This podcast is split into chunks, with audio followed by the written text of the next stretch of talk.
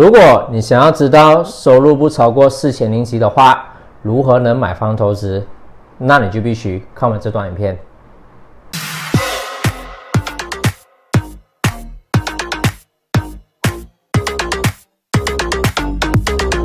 如果你只是一名普通上班族，每月收入只有大约四千零吉，究竟是否有足够的能力买房置业呢？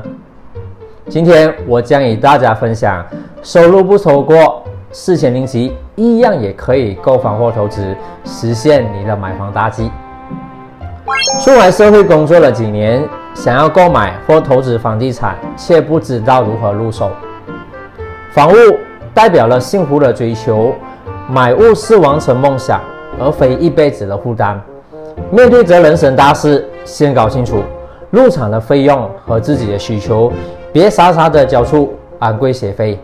买房有好多事情要先顾虑和考量，以下是其中几件事：地段、地段、地段。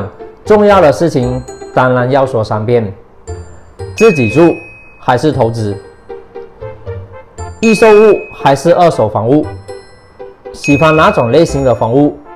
公寓或排屋？最喜欢住在什么样的地区？住宅区或闹区？看中地段后，就锁定一个大致范围，就可以着手在此范围内选择楼盘了。踩点进售楼处之前，先重要的是实际考察区域和便捷程度。从楼盘处出发，开往城市最大商业圈，也就是医院、超市、学校、地铁站等的时间。当然，最重要的还是钱。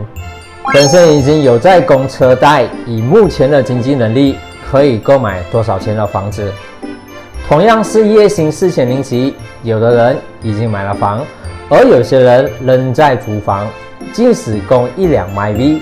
每月支付五百零级车贷也过得去，在扣除公积金和车贷后，多余的钱剩约三千零级。即使把五十八千薪水及一千五百零几做房贷，至少可负担三百千零几的房产。十年后的房子绝对比十年前来的值钱。若十年后决定卖掉，相信也可从中赚取不错的利润。你可能在想，怎样去改善我的信用评分，来提高银行借贷额？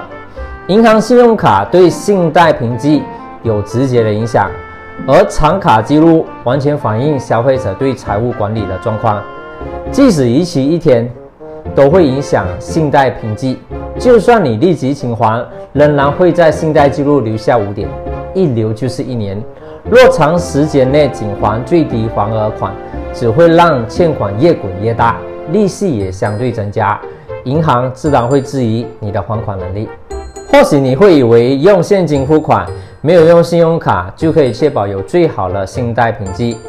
如果没有信用卡，之前又没有任何的借贷记录，银行就不能按照信贷报告评估你的信贷状况，资料不充足，有可能影响你的信贷申请。申请一至两张信用卡，记得准时还款，慢慢建立正面的信贷记录。当你正准备申请贷款，就应该预先在六至十二个月前查阅信贷评级，再争取时间改善。希望这个视频可以帮助到你们。